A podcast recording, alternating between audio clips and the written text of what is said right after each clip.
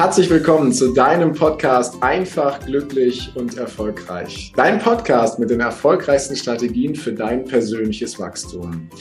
Und heute habe ich wieder einen ganz fantastischen Interviewgast hier, nämlich die Nora Kim Retzlaff. Doch bevor ich zur offiziellen Anmoderation komme, habe ich wie immer die Bitte an dich, wenn dir das Ganze genauso gut gefällt wie mir, dann freue ich mich über eine ehrliche 5-Sterne-Rezension bei iTunes und natürlich über ein Abo von dir.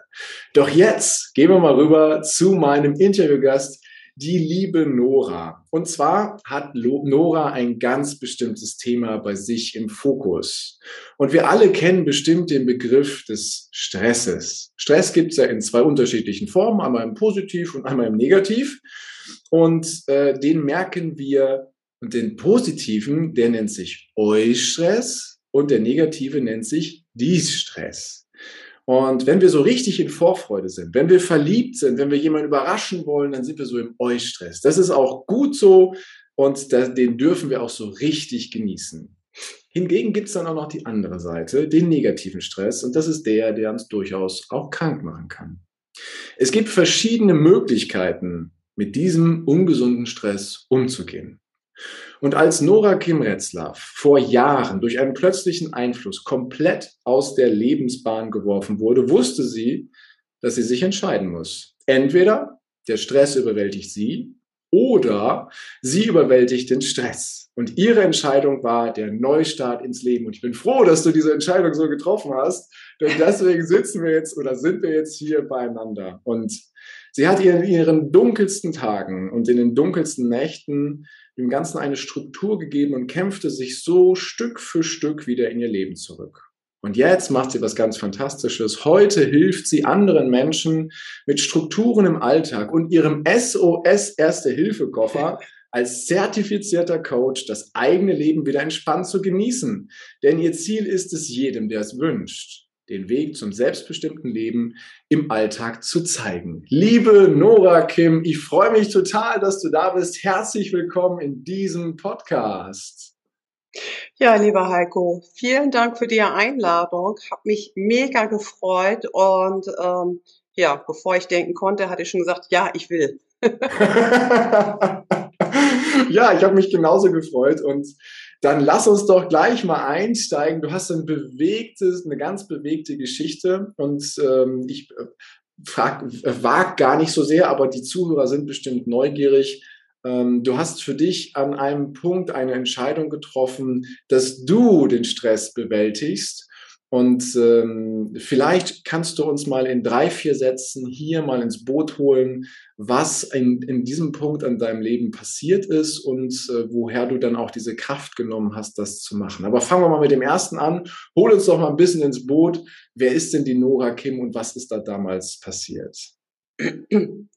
Ja, die Nora Kim war damals äh, superglücklich verheiratet äh, gute zwei Jahre und ähm, wollte eigentlich nie heiraten, hat sich aber bombastisch angefühlt. Das war wirklich mega, mega schön. Und äh, wir haben uns neues Zuhause gesucht, ähm, gefunden, sind eingezogen, hatten eine mega Einweihungsparty geplant, 150 Leute. Wow. Wir hatten DJ, ja, wenn schon, wenn schon ähm, hatten einen DJ, also ein Freund hat gesagt, wenn ihr so groß feiert, dann, äh, wo ich gesagt naja, die Hälfte der Gäste hat sich selber eingeladen, aber ähm, eingeladen ist eingeladen und ähm, haben alles vorbereitet und ja, dann ist kurz vor der Einweihungsparty ähm, mein Mann einfach urplötzlich gestorben, ohne ersichtlichen Grund und ohne äußeren Einfluss die Zeit war einfach um für ihn und da hatte ich den Scherbensalat gehabt und durfte statt die Einweihungsparty eine Trauerfeier organisieren. Hm. Und ähm, das hat mich wirklich ähm, bis an den Rand gebracht und hat mich auch ein bisschen rüber hinausgeschubst, um ganz ehrlich zu sein. Und ähm, irgendwann habe ich gemerkt, dass nur kämpfen alleine nicht reicht. Mhm. Und ähm, nur überleben reicht auch nicht. Ähm, und das war für mich wirklich so die Weggabelung, ähm, dass ich gesagt habe, okay, ich habe keine Kraft mehr zum Kämpfen. Es gibt jetzt zwei Möglichkeiten, Berg runter oder bergab. Und ähm, habe wirklich lange überlegt und habe mich für bergauf entschieden. Hatte ja auch was mit Kampf zu tun, aber dadurch, dass ich da als bewusst für mich entschieden habe, ich will es und ich weiß, es wird schwierig und ich mache auch Pausen und wahrscheinlich werde ich ja auch mal rückwärts stolpern. Alleine aber das bewusst zu entscheiden, also wirklich zu sagen, ich agiere jetzt, ähm, das hat es viel, viel, viel leichter gemacht. Und ähm, ja, angefangen habe ich damit, dass ich mir ein festes Gerüst in mein Leben aufgebaut habe. Also wirklich Strukturen ähm, geben uns Sicherheit. Wir haben einen festen Rahmen, den wir bewegen können. Wir haben da keine Ungeheuer, keine Abgründe. Wir wissen, wo längst wir gehen wollen. Und äh, das hat mir immens geholfen. Ja, ja. Wow. Erstmal vielen Dank fürs Teilen, liebe Nora. Und ähm, du hast einen oder zwei ganz wichtige Punkte angesprochen. Und auf den ersten möchte ich gerne eingehen. Du hast bewusst eine Entscheidung getroffen, hast du gesagt. Mhm. Hm. Jetzt gibt es viele Menschen, die plötzlich eine Veränderung in ihrem Leben haben. Bei weitem nicht immer so dramatisch und drastisch wie bei dir. Doch ähm, wie bist du an den Punkt gekommen, dass du gesagt hast, ich, ich treffe jetzt eine Entscheidung? Also was waren so die Faktoren, dass du gesagt hast, ich treffe jetzt bewusst diese Entscheidung zu agieren, obwohl ja dieser Scherbenhaufen da war? Also woher kam diese Kraft, dieser Mut, es zu tun und zu machen? Ich glaube, ehrlich gesagt, es war es die Kraft der Verzweiflung. Ich habe einfach wirklich gemerkt, dass ich keine Kraft mehr habe zum Kämpfen. Und ähm, ich habe mich wirklich äh, vom Rettungssaal zu Rettungssaal gehangelt. Ich habe unheimlich viel Hilfe bekommen. Also meine gesamten Freunde, äh, die geben es nicht zu, aber ich bin mir ziemlich sicher, die haben eine WhatsApp-Gruppe gegründet, weil immer irgendeiner irgendwie greifbar war. Mhm. Ähm, ich bin zum Essen eingeladen worden oder die kamen vorbei. Ach, wir sind gerade in der Nähe und guck mal, wir haben Essen mit und wie toll und ähm, aber ich habe gesagt, so, so geht's einfach nicht weiter. Mhm. So kann ich nicht, so will ich nicht. Und ähm, ich habe nur dieses eine Leben.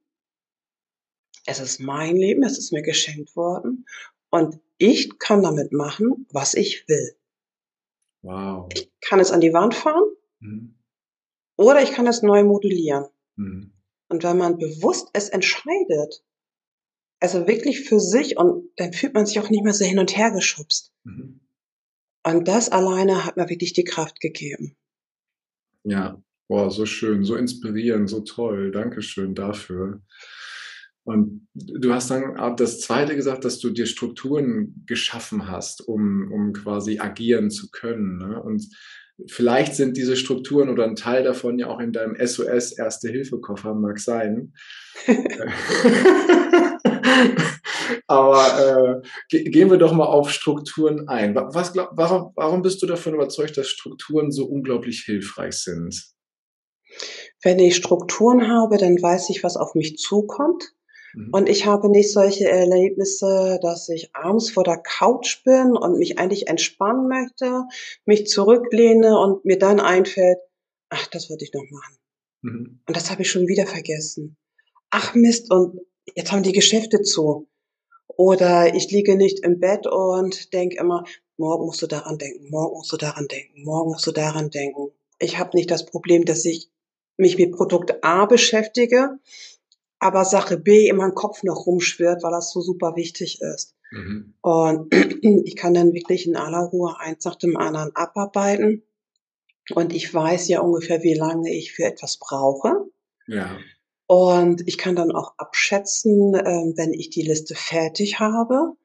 Und das ist ja wieder etwas, worauf ich mich ja freuen kann. Dann habe ich ja wieder gleich so ein Erfolgserlebnis. Und es ist dann halt nicht nur Arbeit gewesen, die mhm. erledigt worden ist, sondern man hat etwas geschafft. Ja. Das ist wirklich ganz was anderes, was zu schaffen oder was zu erledigen. Mhm. Da ist ein Riesenunterschied zwischen schaffen und erledigen. Spielt auch eine Belohnung dort in gewisser Weise eine Rolle bei dir oder ist es rein dieses Gefühl, es geschafft oder erledigt zu haben? Ich habe mich da ständig mit Sachen belohnt. Ah, also das mache ich auch immer noch. Das ist einfach so so schön, sich selber zu belohnen. Mhm. Und es ist ja nicht äh, und das ist auch ganz wichtig. Bitte kein Kaufrausch äh, verfallen und äh, sich damit belohnen. Sei einfach gut zu dir. Ja. Mach dir eine Tasse Tee. Mhm. Oder, und das ist ganz schwierig und das klingt so einfach, überleg dir einfach so ein paar Minuten, am Tag, die du für dich haben möchtest, und dann mach dein Handy aus. Mhm. Dass du wirklich nicht gestört wirst. Ob ja. das ein Buch ist, in der Sonne sitzen, ähm, eine Limo trinken, Musikstück hören, völlig egal. Wirklich Handy ausmachen und aus eigener Erfahrung kann ich auch immer sagen, wenn ich Me-Time habe, denkt mein Hund immer, es ist Hundezeit. Ähm, da musste ich auch dann ein bisschen aufpassen. Dass der Hund dann nicht die ganze Aufmerksamkeit von dir nimmt. Ja, ne? obwohl das auch ja. Zeit für mich ist, aber am Anfang hat er immer gedacht so, oh wow, Zeit für mich, ich komme. Sehr schön. Doch, doch ich finde, du sagst was ganz Wichtiges. Hier geht es um, ums Belohnen oder das machst du auch ganz häufig und es muss jetzt nicht sein, dass du irgendwas kaufst, sondern du hast gesagt, sei gut zu dir weil ich finde, wir sind ganz oft nicht gut zu uns. Ne? Wir mhm. haben unsere Listen, unsere Strukturen, vielleicht unsere Routinen und jagen da so den Tag über durch. Und abends stellen wir uns manchmal die Frage, was haben wir denn eigentlich gemacht, weil wir gar keine Zeit hatten, das mal sacken zu lassen und einfach mal gut zu uns zu sein. Ne? Ob ein Tee, ob ein Bad, ob eine Dusche, ob einfach nur in der Sonne sitzen oder äh, Musik hören. Da gibt's ja mannigfaltige Möglichkeiten. Und ich finde es so toll, dass du das direkt erwähnst, dass es voll wichtig ist, äh, Me-Time zu haben, gut zu dir zu sein. Und äh, hattest du das damals auch schon, dass du, dass du dieses Ritual, so nenne ich das mal, mit eingebaut hast, dass du gut zu dir bist, wenn du etwas geschafft hast? Ich habe es damit wirklich gelernt. Mhm. ähm, ich war wirklich sonst wirklich so, so ein Listenabhaken-Mensch, äh, Punkt mhm. 1, Punkt 2, Punkt 3. Und wenn ich schnell vorwärts gekommen bin, habe ich schnell eine zweite Liste geschrieben. ähm, ähm und ich hatte ja auch meinen Mann, der dann halt immer dafür Sorge getragen hatte, dass ähm, ich meine Belohnung bekommen habe. Der hat dann mal Frühstück gemacht oder hat versucht, mit der Waschmaschine klarzukommen, ähm, was ja nicht so gerade seine starke Seite manchmal war. Aber das, ähm, da habe ich das dann wirklich dann halt immer gemerkt und dann habe ich gemerkt, ich bin ja die Person, die 24 Stunden lang mit mir zusammen ist. Sieben Tage die Woche. 52 Wochen im Jahr. Mhm. Wenn ich Besuch erwarte, ich putze, ich gehe einkaufen, ich kaufe Blumen, ich überlege mir, was mag die Person essen und trinken, worauf ist sie allergisch und gehe dementsprechend einkaufen. Und was mache ich für mich? Genau. Genau. Und diese Frage dürfen wir ruhig mal einen Moment stehen lassen, und Raum einnehmen lassen, was tun wir für uns? Ne? Und zwar so richtig aus vollem Herzen. Ne? Nicht, weil wir es müssen, sondern weil wir es gerne für uns machen. Ne? So wie wir unseren Besuch auch verwöhnen wollen, dürfen wir uns auch mal verwöhnen. Ne? Ganz genau. Man kann sich selber einfach in sein Leben einladen. Dann ist man bei sich selber besucht. Vielleicht hilft das ja manchmal. Oh, was für eine schöne Ansicht. Ach, herrlich. ich finde das großartig. Und äh, dann springen wir doch mal in die, in die heutige Zeit hinein, liebe Nora. Wir sind wahrscheinlich schon mittendrin, denn du bist ja heute die Person, die andere nicht nur inspiriert, sondern auch dabei begleitet, aus so einem Tal der Tränen, so sage ich es mal bewusst, ähm, aus so einem Tal der Tränen wieder herauszukommen, durchzugehen und sie dabei zu begleiten. Und ich habe von diesem SOS Erste-Hilfe-Koffer gesprochen. Irgendwie bin ich voll neugierig, was da drin ist. wenn es ein Geheimnis ist, dann ist es ein Geheimnis, aber wenn nicht, Vielleicht magst du den ja mal öffnen und uns reinschauen lassen. was machst du, was machst du heute so? Also, diese SES-Hilfekoffer, den haben wir eigentlich alle bei uns zu Hause irgendwo. Ne? Da ist Verbandzeugs drin, da ist Pflaster drin und solche Sachen. Und ähm, Stress tut uns auch weh. Es tut aber unserem Körper nicht weh. Und wir bluten auch kein, kein Blut, aber es verletzt uns. Und mein SOS-Hilfekoffer ist ähm, einfach, das ist bei jeder Person so ein bisschen was anderes. Nicht nur, ich sag mal, das Verbandszeugs, sondern auch wirklich jeder kriegt äh, von mir sein ganz persönliches Stoppschild, weil ich finde es einfach viel angenehmer, wenn man den Stress abwehren kann, bevor ich die Verletzung nähen muss. Mhm. Und diese Werkzeuge sind alle in dem SS-Hilfekoffer drin. Und da jede Person aber einen anderen Stress hat, einen anderen Stressauslöser hat und andere kleine Möglichkeiten hat, denen zu entkommen, kann ich da gar nicht so viel mehr sagen, außer ähm, zum Beispiel, so ganz allgemein gesprochen, überlege dir einfach mal ein ganz tolles Erlebnis, was du hattest, wo dir ganz warm wird. Mhm. Und das stell dir ganz fest im Kopf vor. So lange, so ausführlich, bis dir wirklich von Kopf bis Fuß warm wird. Und wenn du dieses Bild fertig hast, machst du deinen Koffer auf, dein SOS-Hilfekoffer, und legst das rein und machst den Koffer zu. Mhm. Und beim nächsten Mal, wenn du denkst, oh, ich könnte werden wie Hulk, machst du den Koffer auf und hast dieses Bild draußen. Ja. Ach, wunderbar. Ja, ich habe im Übrigen gerade ein Bild, habe es schon direkt in meinen Koffer gerade gelegt. Danke. wunderbar. ja, sehr, sehr, sehr schön. Jetzt ähm, interessiert natürlich die Zuhörer auch, ähm, so an der Stelle, du hast etwas erlebt, hast für dich deine, deine neue Struktur geschaffen, dein Leben mit einer anderen Qualität versehen, hast, bist wieder ins Agieren hineingekommen. Mhm. Und jetzt machst du das ja hauptberuflich. Ne? Jetzt ist das ja dein, dein Unternehmen. Äh, wann ist so diese Idee gekommen, dass du sagtest, ich kann anderen tatsächlich auch damit helfen? Ähm, ich habe es eigentlich ganz früh schon ähm, gemerkt, dass ähm, meine Freunde mir einfach viel anvertraut haben und auch die Arbeitskollegen, wenn sie in Krisen gesteckt haben. Und äh, ich habe dann halt immer versucht, ähm, ihnen zu helfen, Tipps gegeben, auch manchmal gesagt, ändere doch einfach deinen Blickwinkel. Ähm, wie sieht dann die Welt für dich aus? Findest du dann einen Weg? Und wenn sie sich dann ähm, andere Hilfe geholt haben und mir davon erzählt haben, kam oft immer sowas raus wie, dir das gleiche erzählt. und dann habe ich gedacht, naja, ja, dann kann das ja gar nicht so verkehrt sein. Und das hat mich sowieso ähm, das Thema auch einfach immer schon fasziniert. Und dann habe ich gesagt, ja, dann steigst du da ein bisschen mehr in die Tiefe. Und habe das dann auch gemacht und habe festgestellt, dass es einfach ein, für mich zumindest ein unheimlich spannendes Thema ist. Damit kann ich mich wirklich auseinandersetzen und ich kann so viel Gutes tun. Ich kann so viel der Welt zurückgeben, weil diese Welt mir so viel gegeben hat, mhm. so viel Schönes, so viel Liebe. Und ich bin ähm, damit endlich ähm, auch in der Lage, was zurückzugeben. Und das finde ich ist so, so schön. Also wenn Koji vor mir ist und mir dann hinterher erzählt, ähm, wie es ihm damit besser gegangen ist und ähm, er dann später auch selber in der Lage war, eine schwierige Situation selber abzuwenden das, dieses Gefühl, es ist so eine Kuscheldecke, da kann ich mich so reinkuscheln, das tut so gut. Voll schön, ja. Sehr, sehr schön, ja. Jetzt ist Stress ein allumfassendes Thema. Ne? Wir alle mhm. erleben ihn, gerade jetzt in Deutschland, in der westlichen Welt.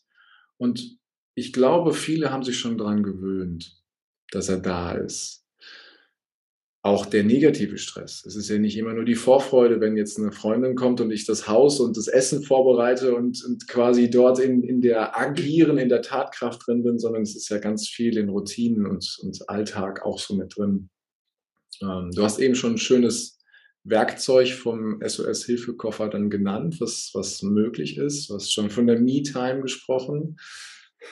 Doch gibt es in irgendeiner Weise noch etwas, was du unseren Zuhörern vielleicht so mitgeben kannst, wenn sie vielleicht ganz regulär in ihrem Alltag sind, wo viel Routine drin ist, wo vielleicht aber auch viel Stress mit drin ist und sie es gar nicht so richtig merken, dass er ihnen gar nicht so gut tut. Weil wir bluten ja nicht, wie du gesagt hast, sondern mhm. er verletzt uns ja auf eine andere Art und Weise, wie wir den Weg mehr dahin kriegen, dass wir ins Agieren und in die, ja, in die Selbstverantwortung mit hineinkommen. Gibt es dort so zwei, drei Hinweise, die du unseren Hörern noch mitgeben kannst? Das war der erste Teil des Interviews. Vielen Dank, dass du dir bis hierhin die Zeit genommen hast. Und gleich geht es weiter. Ich wünsche dir viel Spaß mit dem zweiten Teil.